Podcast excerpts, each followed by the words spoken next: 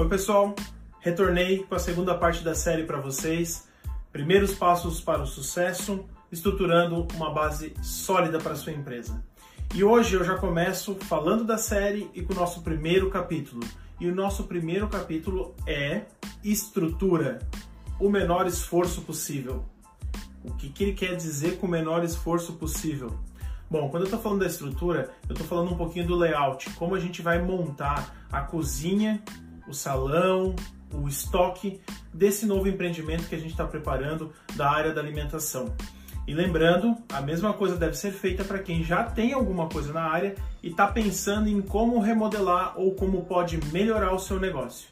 Então, quando a gente pensa e eu falo o menor esforço possível, é que quando eu desenho uma cozinha, quando eu penso o fluxo de um estoque, quando eu penso o fluxo no salão, ou seja, por onde que o garçom vai se movimentar, como que ele vai levar os produtos, por onde ele vai levar esses produtos, eu tenho que pensar claramente como que vai acontecer o passo a passo dentro da cozinha, dentro do salão e dentro do fluxo da comida para o estoque, chegando às compras, indo para a câmera fria, indo para a parte de cocção, para que o meu funcionário faça o menor esforço possível.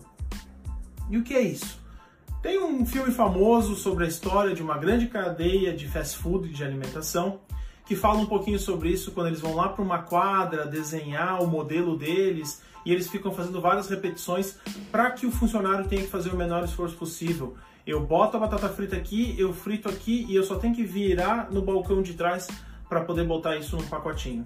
Então, quando a gente está fazendo uma cozinha, a gente planeja muito qual é o esforço e a proximidade de cada equipamento, cada bancada, cada estoque que eu vou ter que acessar para a produção. Por que, que isso é importante? Se o funcionário a cada 2, 3 minutos tem que se deslocar para fazer alguma coisa, ou o fluxo normal de operação da cozinha não é um fluxo bom, o quente está próximo do fio, eu gasto em energia, eu gasto em transporte, eu gasto em tempo, ou seja, todos os gastos da minha cozinha e até em desperdício vão aumentando.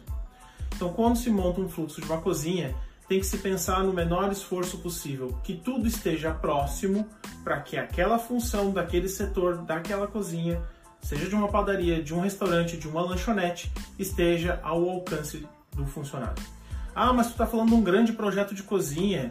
Eu, quando projetei minha cozinha, não fiz um grande projeto. É, eu tenho só uma lanchonete, eu tenho só um pedaço de uma cozinha para minha padaria. Hoje mesmo eu estava falando com uma cliente minha que disse que projetou indevidamente na sua padaria, na parte da lanchonete, as cubas da pia de costas para o cliente. E junto já é o balcão de serviço. Ou seja, quando o funcionário está lavando uma louça, ele está de costas para o cliente.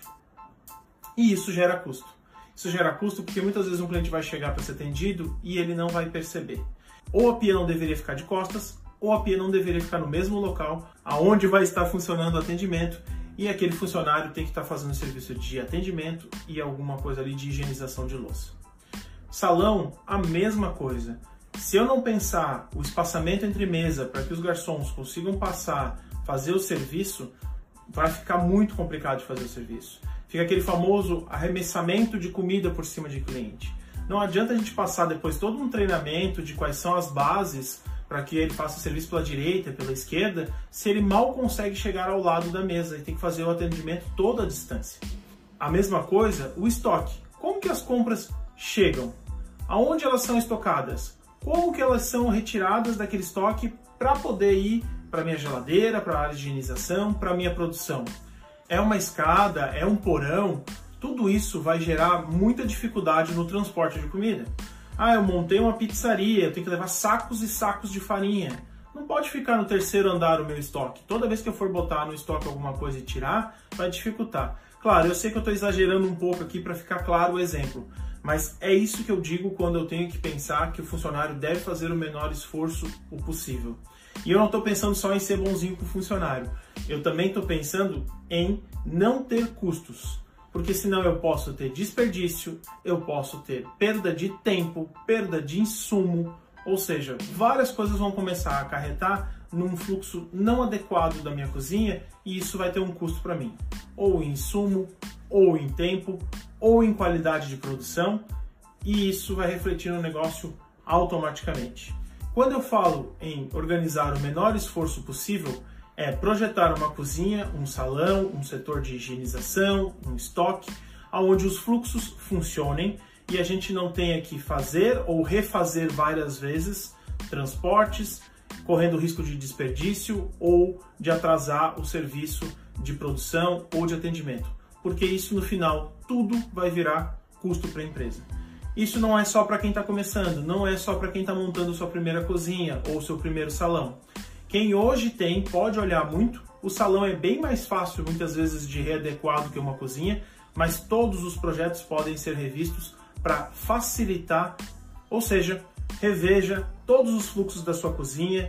Se está no projeto ainda, muito mais fácil, salão, estoque. Se você já tem, dá um pouco mais de trabalho, mas dá sim para poder rever esse fluxo e gerar o menor esforço possível para assim ter vários benefícios na administração e na gestão da sua empresa.